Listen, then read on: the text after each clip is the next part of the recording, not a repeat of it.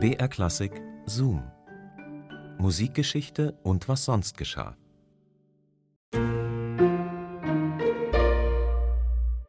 Mit Fremdsprachen bzw. mit Übersetzungen ist das ja so eine Sache. Bei Serien kennen wir das, da überlegen wir, hm, schauen wir das jetzt in der Originalfassung oder in der deutschen Übersetzung. Aber bei Liedern oder Opern, da ist es fast ausnahmslos so, dass die in der Originalsprache gesungen werden, eigentlich. Also es klingt wahnsinnig fremd und ungewohnt, wenn da plötzlich Mozarts Figaro, weiß ich nicht, auf Französisch gesungen wird oder eine Verdi-Oper auf Englisch. Aber erstmal hallo und herzlich willkommen zu unserem Podcast Zoom Musikgeschichte und was sonst geschah. Hier bekommt ihr Geschichten und Anekdoten aus der Welt der klassischen Musik und dafür stöbern wir für euch im Radioarchiv von BR Klassik. Ich bin Christine und heute beschäftigen wir uns mit der Sprache in der Oper.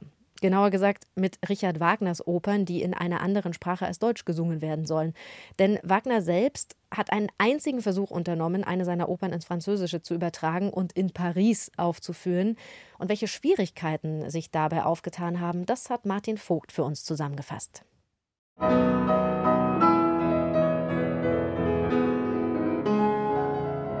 Der Intendant des Théâtre Lyrique in Paris hatte verwirrt und entsetzt abgewunken, als ihm ein gewisser Richard Wagner am Klavier Ausschnitte aus seiner Oper Tannhäuser vorspielte.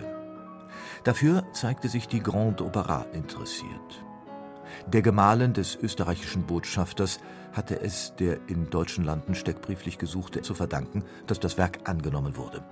Pauline von Metternich stand auf gutem Fuß mit Kaiser Napoleon III., der in der Folge alle Mittel und Kräfte für eine Inszenierung des Tannhäusers bereitstellen ließ. Wagner konnte sich auf die bestmöglichen Sänger verlassen, und er war über Arbeitseifer und Ernsthaftigkeit seines Ensembles entzückt, mit dem er, heute unvorstellbar, 164 Proben absolvierte. Ein kaiserlicher Befehl gibt mir Schutz gegen jede Intrige. So der Meister in einem Brief. Eigentlich die besten Voraussetzungen für einen wirklich großen Erfolg. Versetzen wir uns in den April 1860 zurück. Wagner brütet über einer großen Szene, die er in die Venusberghandlung einsetzen will, ein Ballett.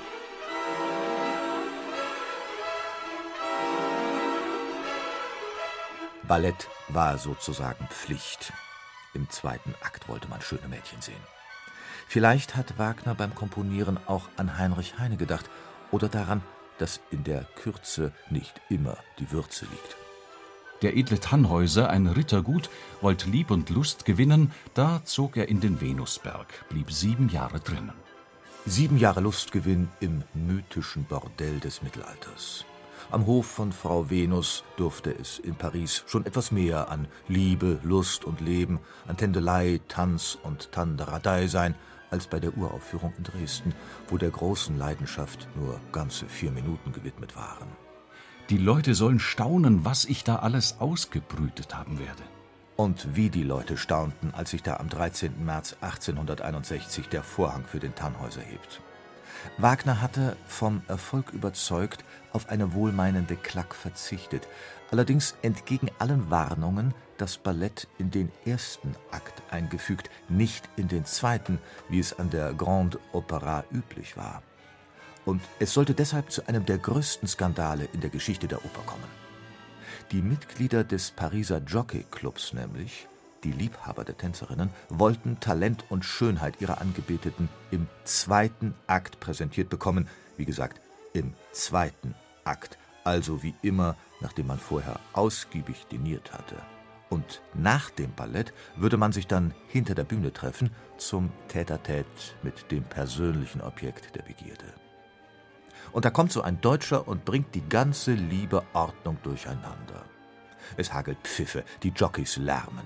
Ein Ballett schon zu Beginn, dazu eine so ernsthafte Handlung, dass auch das Kartenspielen in den Logen keinen Spaß macht. Der Tumult nimmt kein Ende. Oft ist die Handlung für Viertelstunden unterbrochen, wenn die Jockeys die Trillerpfeifen in den behandschuhten Händen drauf losträllern. Die Vorstellung erreicht schließlich ihr Ende, total zerstückelt, aber Immerhin. Ein Skandal ohnegleichen. Dann Tagesgespräch. Schließlich giert jeder nach Karten für die Folgevorstellungen. Der Intendant wittert ein glänzendes Geschäft. Die Jockeys hingegen nehmen mit sportlichem Ehrgeiz den Kampf mit Richard Wagner auf. Ruhig soll es im Theater nicht mehr werden. Und zu diesem Zweck verteilen sie silberne Pfeifchen mit der Aufschrift Pour Tannhäuser für Tannhäuser. Und man johlt, brüllt, lärmt und pfeift, dass es eine Freude ist. Der französische Dichter Charles Baudelaire konzidiert den Jockeys noch gewisse väterliche Gefühle für ihre Ballettmätressen, ist aber über ihre Geschmacksdiktatur empört. Behaltet euren Harem, aber lasst uns ein Theater, das seines Namens noch würdig ist. Und Baudelaire zeigt sich als einer der ersten großen französischen Wagnerianer. Die Leute, die glauben, dass nun mit Wagner aufgeräumt sei, haben sich zu früh gefreut. Das können wir versichern. Sie ahnen nicht, welche Geduld und Beharrlichkeit die Vorsehung von jeher jenen zugeteilt hat, denen sie eine Aufgabe übertrug. Richard Wagner konnte sich damit nicht trösten. Geduld und Beharrlichkeit waren seine Sache nicht. Er gab auf und zog den Tannhäuser nach der dritten Vorstellung zurück. Ein Werk, an dem er ein Jahr lang probiert hatte. Am Ende hat er also aufgegeben und ist dann doch bei der deutschen Sprache geblieben. Zoom, Musikgeschichte und was sonst geschah, gibt's immer samstags neu in der ARD-Audiothek und überall, wo es Podcasts gibt. Und natürlich könnt ihr uns auch einfach abonnieren. In unserer nächsten Episode reisen wir dann nach Wien. Zur selben Zeit, da Mozart überm Don Giovanni sitzt, weilt ein Musiker aus Bonn in Wien. Ludwig van Beethoven heißt er, ist 17 Jahre jung, ehrgeizig und voller Lernbegierde, die ihn nicht nur zum großen Josef Haydn laufen ließ, sondern jetzt auch in die große Schulerstraße, wo er im Kamesinerhaus, erster Stock, anklopft. Dass der junge Beethoven Mozart besuchte, scheint erwiesen. Darüber, was die beiden bei diesem Besuch miteinander anstellten, rätselt die Welt bis heute. Hm, vielleicht können wir etwas mehr Licht ins Dunkel bringen. Wartet's ab. Nächstes Mal erfahrt ihr es hier. Bis dahin macht's gut. Eure Christine.